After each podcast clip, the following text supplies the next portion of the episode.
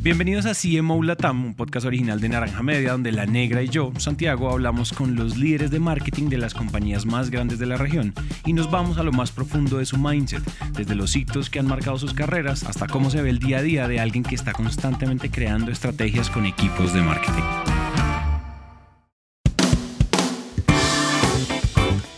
En la conversación de hoy hablamos con Miguel Gómez, CEO de LinkTIC, una empresa que se encarga de otorgar soluciones para proyectos tecnológicos fusionando la tecnología, los datos y las comunicaciones. A los datos no, no es ir a consultarlos porque sí, sino tener claro qué es lo que le quiero preguntar. Pero para querer preguntar, saber qué preguntar, hay que saber para dónde quiero llegar. Porque eso me va a permitir eh, mover las palancas necesarias eh, para poder... Eh, optimizar cada uno de los resultados en las preguntas que estoy haciendo. Y Miguel es como un gurú de los datos. Por eso nos enseñó cómo y por qué es tan importante hacer que los datos trabajen para nosotros. También la importancia que tiene la conexión entre el sector de marketing, comunicaciones y ventas para potenciar un negocio. Y de ñapa nos dejó tres trucos para lograr el éxito en una campaña, según él. Yo soy Santi y esto es un nuevo episodio de CMO Latam danos una aprovechada muy rápida de, tu pasado, oscuro o no tan oscuro, y cómo terminas tú ahorita en donde estás y en qué andas hoy. Nada, adelante, tómate el micrófono. Yo, yo principalmente soy de Venezuela, eh, porque eso tiene mucho que ver con, con, con el curso de, de, las cosas que van a pasar en, mi vida para tomar decisiones de por qué irme en marketing y, soy ingeniero en sistemas. Estudié ingeniería en sistemas, eh, siempre desarrollando software y siempre en, en, todos los temas de desarrollo de software siempre existe una brecha de que uno piensa que lo que uno está desarrollando realmente va a tener un éxito y se deja uno llevar un montón por esta ilusión. Y realmente siempre pasaba lo contrario. Era desarrollar algo y luego un usuario, dos usuarios y como que no, no está bien, no está bien esto. Entonces, detrás de esto como que dije, bueno, aquí hay que estudiar un poco de cosas. Realmente no me, no me fui tan de lleno en esto, sino pasaron algunas cosas que durante ese tiempo desarrollé algunos skills eh, relacionados con data y en un momento eh, me, me, contratan en Venezuela para temas de análisis de data para secuestros. Eh, realmente lo que pasaba era que en Venezuela existían un, montón de, de, secuestros durante ese tiempo y lo que hacían, lo que, para lo que me contrataron fue analizar data de múltiples fuentes para empezar a detectar números de teléfono que pudieran estar eh, manchados en ese, en ese secuestro. Entonces, ahí pasó como un tema eureka, como decir, venga, yo analizo data, eh, identifico gente, identifico números, que normalmente gente eh, con mucho tiempo le tardan mucho tiempo para llegar a, a esas hipótesis y yo lo hacía de forma rápida. Entonces, como que dije, si hago esto de una manera un poco diferente para otras cosas, seguramente voy a poder tener impactos en, lo que quiero hacer y, empezar a entender esto un poco mejor. Entonces, eso me llevó a, identificar eh, como las cosas que debería comenzar a aprender porque ya, ya sabía qué era lo que quería. Yo dije, bueno, aquí voy a empezar a, utilizar datos para poder tomar decisiones. Y eso me llevó directamente a temas de marketing y a empezar a, aprender cosas eh, ya más de usuario, de Google Analytics, es lo primero que uno dice en datos, bueno, Google Analytics, ¿qué, qué, qué, aprendo acá? ¿Cuántas, ¿Cuánto tiempo dura una persona? ¿De dónde viene? Y eso es como los primeros pinitos que uno tiene con este tema. Y aquí hay un tema importante del contexto en el que yo estaba en Venezuela. En Venezuela, en ese tiempo había regulación cambiaria y la regulación cambiaria limitaba la cantidad de dólares que una persona podía tener eh, durante un año. Entonces, comencé a vender por internet, al vender por internet tenía 400 dólares al año en una tarjeta de crédito, que solo eso era lo que podía utilizar. Entonces, si promediaba eso al año, era 1 punto y algo de dólares al día que podía utilizar para hacer campañas.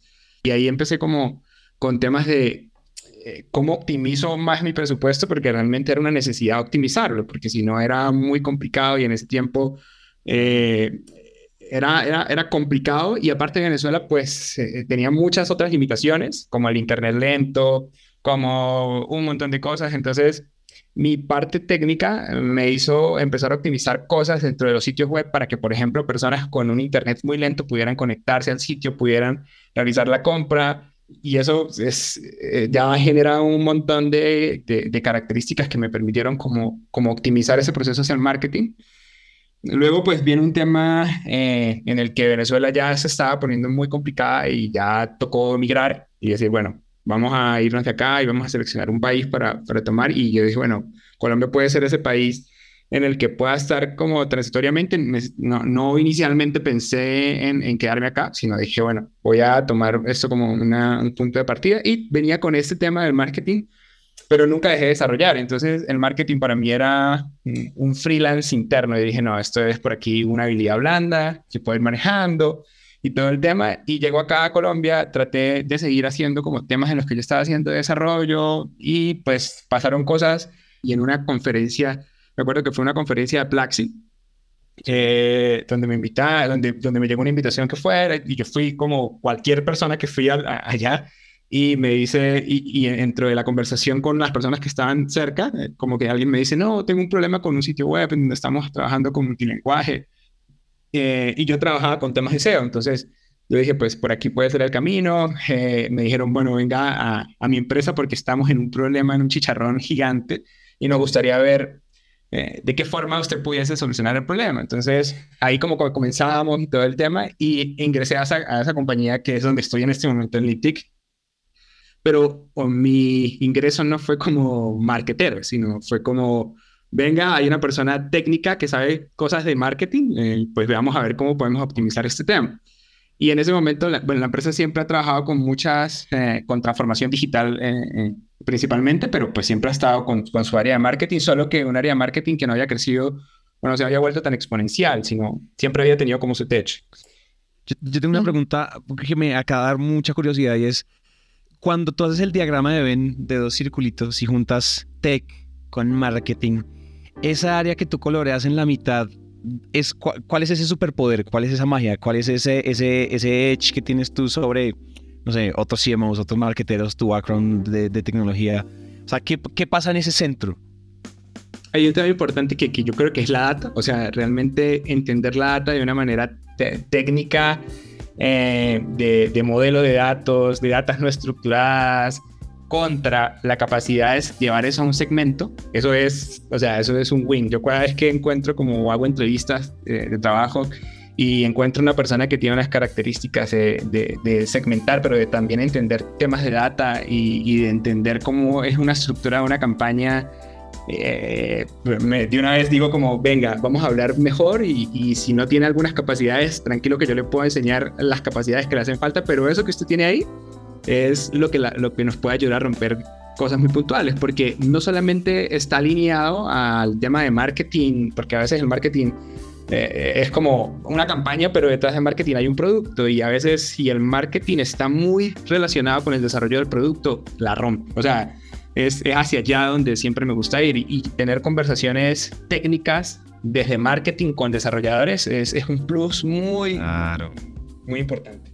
Yo, yo tengo una pregunta porque siento que cuando uno dice analizar los datos, como que yo lo he vivido en carne propia, una cosa es lo que uno siente que es analizar los datos y otra cosa es nada más abrir un panel de un Google Analytics y ni decir todos los otros que son más avanzados que tienen, comienzan a medir cuánta cosa uno quisiera que mida. O sea, el, el universo es casi infinito en la cantidad de datos que uno puede medir y yo creo que entonces la magia es cuáles son las preguntas correctas que uno le está haciendo a esos datos para efectivamente como obtener información valiosa que lo lleve a algún lado. Pero ¿por dónde tú comenzaste a pasar de, de ser como muy primíparo en el, en el tema a decir, ok, estoy comenzando a formalizar y acá me estoy dando cuenta que estoy haciendo preguntas correctas a los datos y que esto me está trayendo algo. Cuéntame un poquito ahí, o sea, como ¿Cómo fue ese salto que has ido descubriendo de camino? Como démosle doble clic a toda esa experiencia que has tenido con los datos y a las preguntas que le haces a los datos. Sí, inicialmente eh, esto es un tema importante porque eh, es muy común de que la gente eh, vea el análisis de datos como, venga, analicemos los datos y, y mi información, pero realmente es importante hacer preguntas. A los datos no, no es ir a consultarlos porque sí, sino tener claro qué es lo que le quiero preguntar. Pero para querer preguntar, saber qué preguntar, hay que saber para dónde quiero llegar.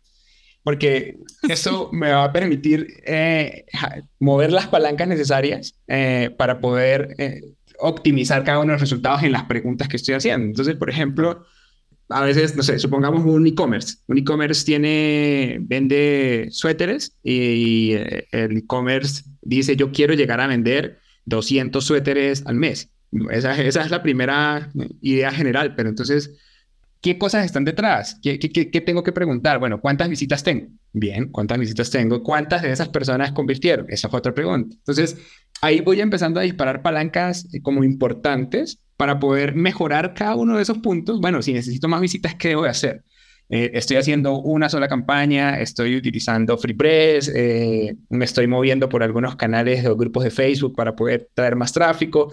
Y cada una de esas preguntas realmente me van a llevar hacia, hacia, hacia, hacia resolver ese pequeño problema, esa, esa pequeña pregunta, pero hay una generalidad que es hacia dónde quiero ir, hacia dónde quiero ir general, porque es que si no, se quedan los datos ahí, no hay una acción como, como, como de tomar, y los datos siempre deben llevar a tomar una, una acción. Y, y ahí también me da curiosidad como hoy que hay muchas más herramientas que no sé, hace 10 años en análisis de datos, ¿hay algo en particular en los datos que hoy te permitas analizar y que antes no y que esté siendo como ese parteaguas en tus estrategias de mercadeo? Hay algo que se ha mantenido en el tiempo, pero hay algo que, que, es muy común olvidarse. O sea, normalmente eh, una de de los temas importantes de medir son los UTMs, que son las, los, los URLs. Cuando está en un sitio web tiene un URL, una dirección, eh, por ejemplo, google.com es la dirección, pero adicionalmente uno puede agregar a la URL características de qué campaña viene la persona. Por ejemplo, viene desde Instagram, viene desde Facebook, y a veces uno le deja esto a la herramienta para que la herramienta lo ponga, pero si uno no tiene una, un nivel de detalle, esto, esos datos se pierden. Entonces, solamente si tiene cinco campañas en Instagram, supongamos, la gente no le presta como mucha atención a ese nivel de detalle, solamente dice viene de Instagram. Y ese, ese nivel de detalle es el que hace realmente identificar de dónde vienen realmente nuestros consumidores o las personas que están convirtiendo en un landing, porque no todo el marketing se hace para que una persona eh, se, realice una venta. A veces necesitamos es una persona que se registre, necesitamos perfilar gente para identificar algún problema, necesitamos identificar gente para pasarlos por un formulario para luego identificar un problema y luego realizar un producto para ese problema.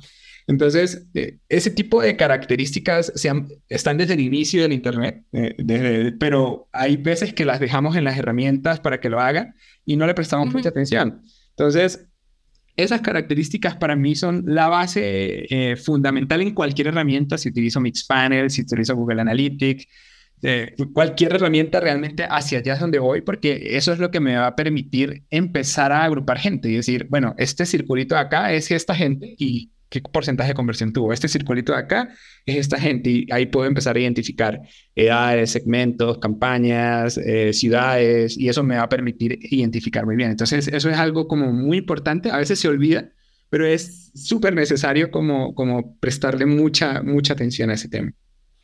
Oye, tú hablas de cosas que a veces se nos olvidan eh, porque estamos, porque en marketing en general siempre estamos persiguiendo como el nuevo brillante, ¿no? El nuevo tesoro, el nuevo tesoro al otro lado del, del, del, arco iris.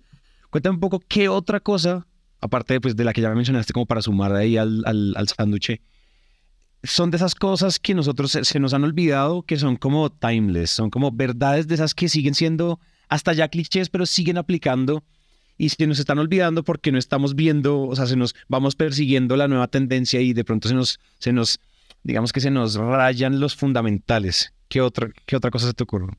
Sí, hay, hay, hay diferentes cosas que son como, como importantes y a, y a veces no les presta una mucha atención para medirlas. Por ejemplo, el tema de budget persona, cuando empecé con este tema era como, es necesario realmente hacer un budget persona si voy a ir a segmentar y todo el tema, pero pues sí, a veces uno, no uno salta este, este paso y a veces hace campañas y no tiene mucha idea del buyer persona y luego cuando tiene un cuando realmente tiene eh, un win una logra ganar una batalla importante cuando quiere reconstruir esa, e, e, esa, esa campaña no tiene la información necesaria para reconstruirla de igual forma. Entonces si partimos de esas estructuras es muy importante tenerlas y hay una eh, hay algo importante que siempre debe estar, que eso debe ser algo innegociable. O sea, siempre que vayamos a hacer una campaña, por más complicado, por más lento, por más repetitivo que parezca, es muy importante tener eso porque ese es el documento para, para replicar cosas. Entonces, si nos saltamos ese paso y decimos, no, pero es que yo lo sé, y de repente, a veces en, en, un detalle, en un detalle puede haber un porcentaje de conversión de un 3 o un 4% que uno no le prestó atención y luego cuando intenta replicar esto, no lo puede replicar y los porcentajes de conversión están muy bajos y a veces uno dice, pero yo lo hice igual que la vez pasada, pero realmente en ese nivel de detalle. Obviamente hay muchas técnicas para mejorar los user personas que no sean tan aburridos, de que, porque es, complicado, pero hay muchas técnicas para hacerlo más mm, eh, pensando en las intenciones de las personas, muchas cosas que realmente tienen valor a que solamente describir una persona ideal y todo esto que a veces suena como muy novelesco, pero no, realmente ah, eh, ahí hay, hay, importancia, solo que hay que saberlo estructurar y que todos los equipos realmente puedan, puedan sumar en esa, en esa descripción de esas personas. No necesariamente tiene que uno describir una persona que se viste de tal forma, que tiene un carro de tal... No, sino hay otras cosas que son muy importantes detrás que pueden hacer de que la persona tome una decisión y esas son muy importantes. Y la sumatoria de todas esas cositas hacen de que uno diga, ah, esto me fue bien acá, esto me fue bien acá, esto me fue bien acá, y luego uno puede replicar esas características en nuevas campañas y eso realmente da un, valor muy, muy, muy importante. Yo te quería preguntar algo más y es que por lo que yo veo en LinkedIn es un mercado muy B2B, me suena a que es un mercado muy B2B. Y aparte siento que, eh, bueno, no sé, esto sí es experiencia súper pequeñita mía de hace mucho tiempo, pero yo tuve una agencia de marketing y yo sentí que cuando uno tiene agencia de marketing, al que menos marketing uno le hace es a uno mismo. o sea, que siempre le haces campaña a todo el mundo menos a uno. Eh, y entonces te quería justamente preguntar, ¿cómo, o sea, en ese mercado que suena tan B2B, eh, qué estrategias han incorporado que tú dices últimamente, como qué estrategias de pronto que han sido diferentes, aparte de lo que podemos considerar estrategias comunes, qué estrategias en ese lado B2B eh, te han funcionado mejor y les han funcionado mejor y últimamente de pronto como eso que está jalando la pita desde marketing para ustedes?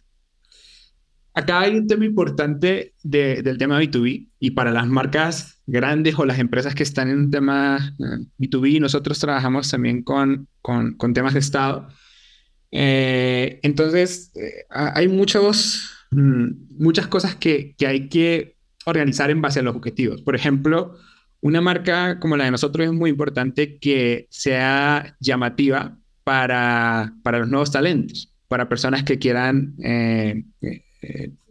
meterse en la compañía, eh, que investiguen un poco para trabajar con nosotros. Entonces, acá hay un tema importante y eso es marketing eh, para poder garantizar de que la gente tome una decisión, la tome consciente, vea los beneficios que va a tener trabajando en la empresa y no solamente beneficios de es remoto, es no sé qué, sino mucha gente quiere ver el impacto que puede tener en, en, en su nuevo rol.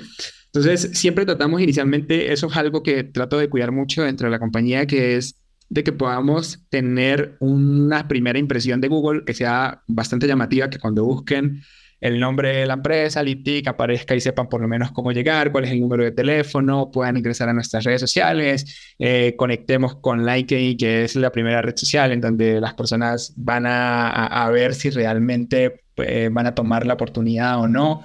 Entonces, ese, primer paso es muy importante para nosotros porque normalmente estamos buscando eh, muchas personas. En este momento estamos sobre 500 colaboradores. Entonces, pues es importante que tengamos la máquina funcionando siempre de buscar nuevos talentos. Y por otro lado, es la forma en la que podemos organizar para que más empresas confíen en nosotros, que eso es otro, otro tema importante. Nosotros tenemos una fábrica de software y una agencia dentro de la misma compañía que, cumple con, esas, con esos roles de crear nuevo software o ayudar a empresas a tomar, a, a, innovar en temas de marketing. Entonces, este otro punto es el que normalmente cuesta más, es, es uno de los que uno descuida más porque se enfoca tanto la marca en construir cosas o en construir productos que se olvida o que deja eh, en un segundo plano su propia página web. ¿Cómo hemos tratado de solucionar esto? Realmente eh, hay cosas importantes que es los, eh, dentro de marketing está marketing, pero también hay, hay un ala que es importante que es la comunicación, que es el free press, que es tener una persona que se empodere de la comunicación. Y realmente en este momento estamos, estamos justamente en eso, estamos tratando de mejorar mucho el tema de comunicación que es tanto interno como externo y esto sí apunta directamente a una página web más organizada, a tener unas redes sociales mucho más activas, a tener algunos tipos de eventos presenciales que permitan que la gente conozca un poco más a la marca y a las personas que representan la marca. Entonces, eh, sí se nos olvida, o sea, realmente esto pasa y, y, nos ha pasado y nos pasó factura, y, pero la decisión fue crear una estructura dentro de, de, marketing y dentro de la compañía que andar un poco sola, o sea, que no necesariamente necesitara una revisión de marketing y todo el tema, porque en este punto ya estamos ejecutando muchas cosas y construyendo hasta productos que hacen de que esto pase en un segundo plano, pero sí es importante para las compañías cuidar esto. Entonces, eh, eh, pues, esa, esa, ha sido como nuestra solución eh, a, hoy.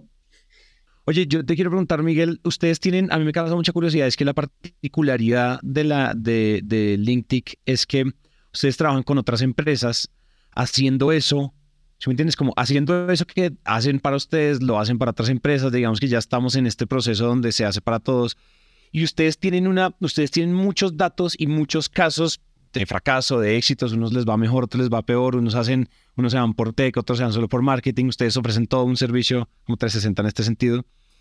El caso es que ustedes tienen muchos, una, una muestra grande, porque trabajan, si son 500, debe ser porque trabajan con mucha gente, con muchas empresas. Eso que quiere decir que ustedes deben tener unos insights y unos patrones muy poderosos de qué es lo que se repite cuando las campañas 360, por ejemplo, mezclado una cosa, sí, como la amalgama de estrategias, tiene cuando sale bien, cuando son exitosas? Bueno, acá, acá hay temas importantes porque son metodológicos y, y hay una metodología que utilizamos para poder mm, partir eh, de algo. Porque si no hay un punto de partida, es muy difícil comenzar a aterrizar todas las ideas que están en el aire.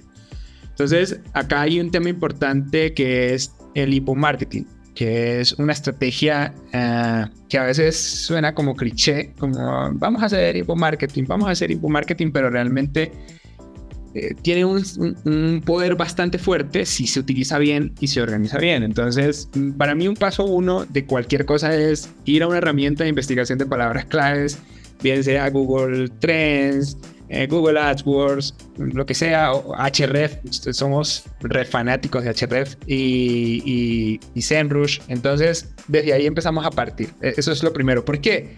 Porque desde acá podemos empezar a identificar qué es lo que están buscando las personas en base a lo que queremos hacer. No sé, vamos a hacer, vamos a vender un edificio que tiene 25 apartamentos. Bueno, ¿qué es lo que está buscando la persona que está, que quiere comprar ese apartamento? ¿Cuáles son los dolores que tiene? ¿Cuáles son las cosas que normalmente puede estar buscando antes de tomar una decisión?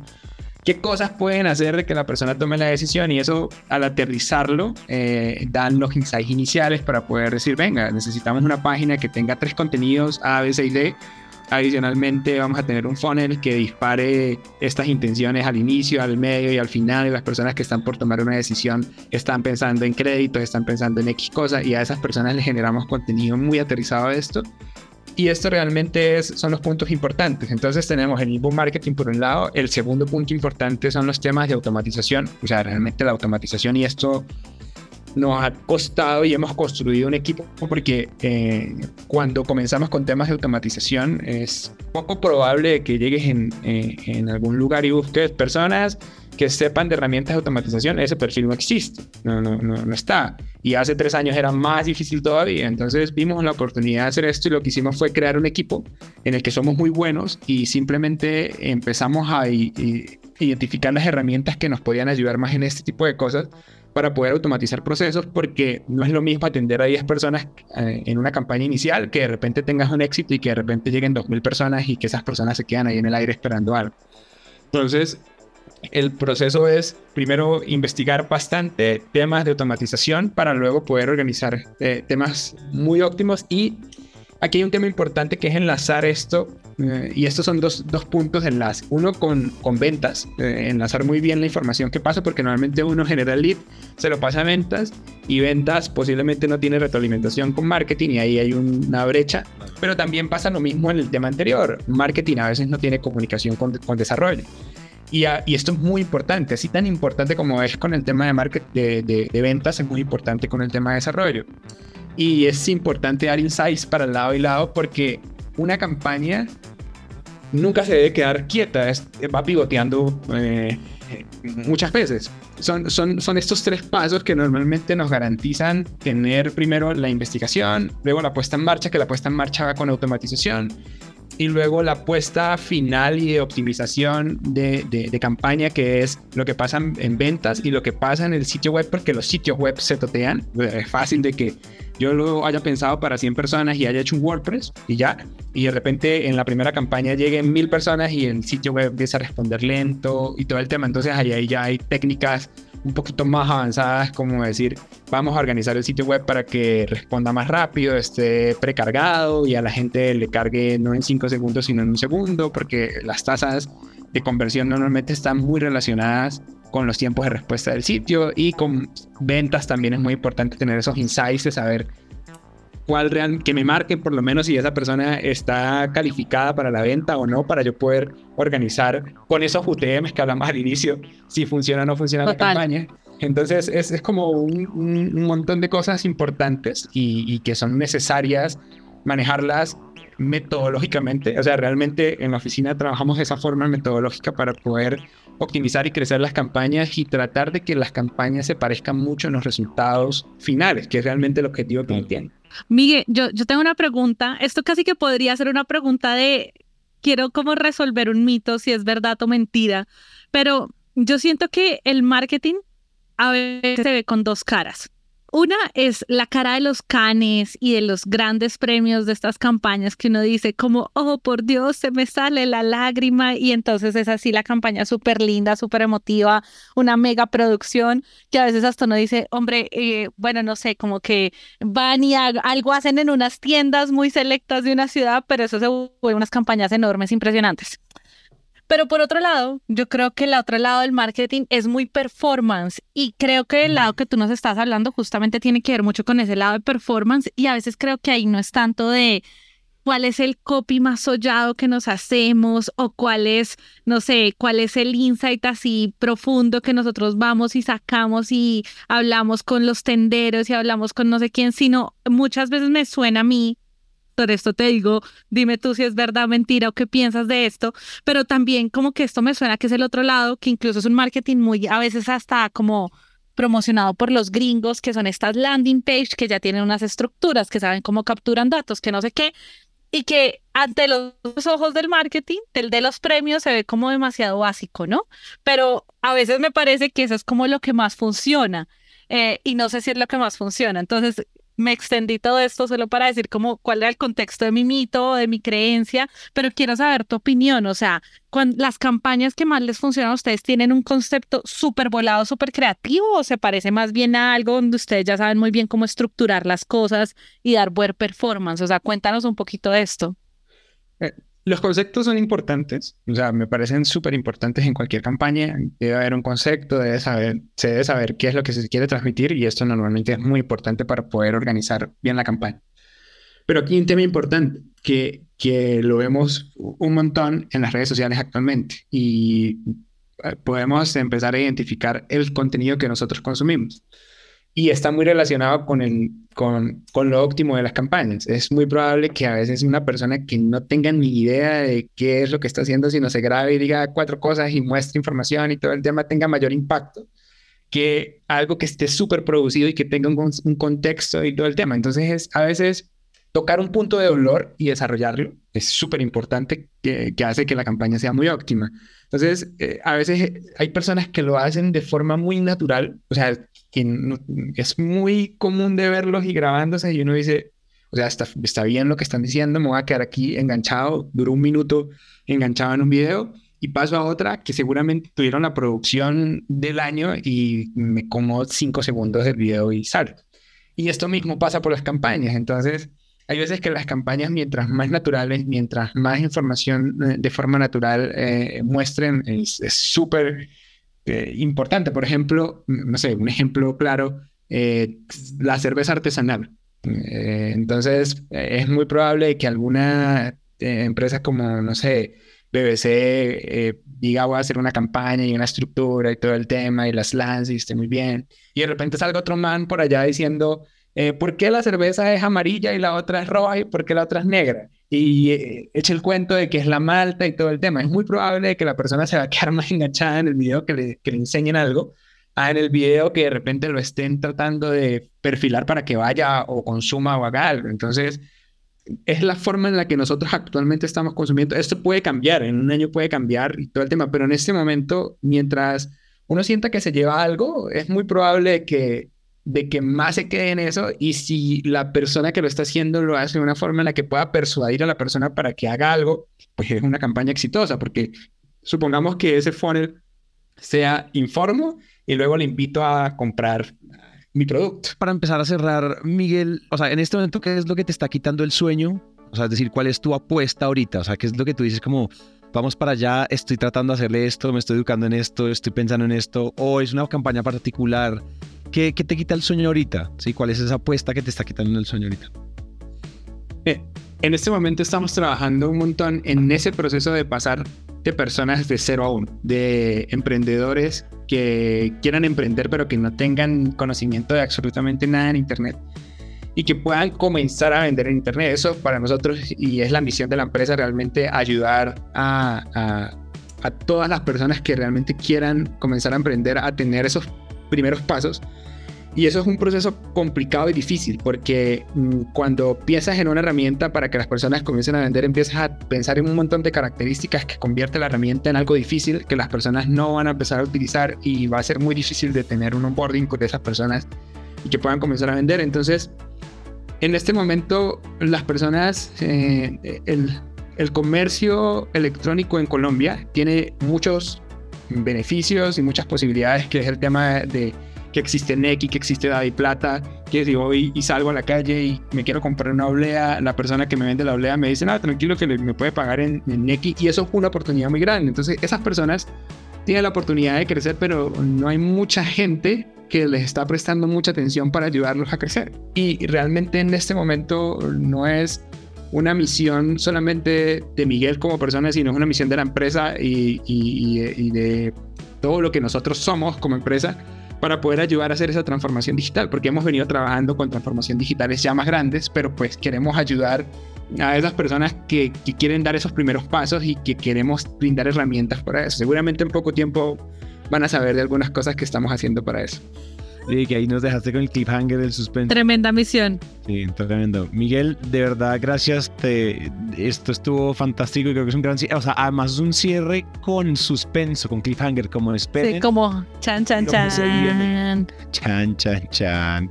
Agárrense, Miguel. Agárrense. Sí, sí, sí, agárrense, agárrense. Miguel, solo para cerrar, ¿cómo te puede contactar la gente? ¿Dónde es la mejor plataforma? LinkedIn, Instagram, Twitter, MySpace, Pinterest. ¿Dónde te escriben? En Instagram principalmente, eh, en LinkedIn escribo algunos artículos cuando tengo chance de temas que me, que me apasionan un montón. Y pues ahí pueden encontrar algunas cosas que eh, trabajo con data. Eh, sé, sí. Yo creo que en, en, la pandemia hice un dashboard como mostrando eh, cosas muy puntuales de, de, de, temas de comportamiento del COVID. Por ahí tengo algunos artículos que están enfocados en, en segmentación por clima, que son de temas automáticos que pueden ir a ver y, y ver. Entonces, pues, ah, por ahí, por ahí me pueden contactar y pueden estar siguiendo como algunas cositas que estábamos pendientes. Mm. Bueno, por montar. Tremendo. Ya saben dónde Bueno, buenísimo. Miguel, muchísimas gracias por tu tiempo por compartir con nosotros tu tiempo, tus conocimientos y por haber aceptado esta invitación a CMO Latam.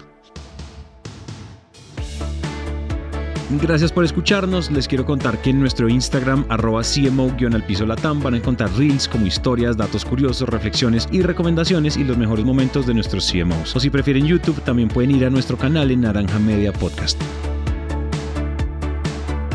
Este episodio fue posible gracias al equipo de Naranja Media. La producción de este episodio estuvo a cargo de Juan Almanza, la edición a cargo de Araceli López, booking por Catherine Sánchez y diseño de sonido a cargo de Cristian Cerón. Yo soy Santi y nos vemos muy pronto.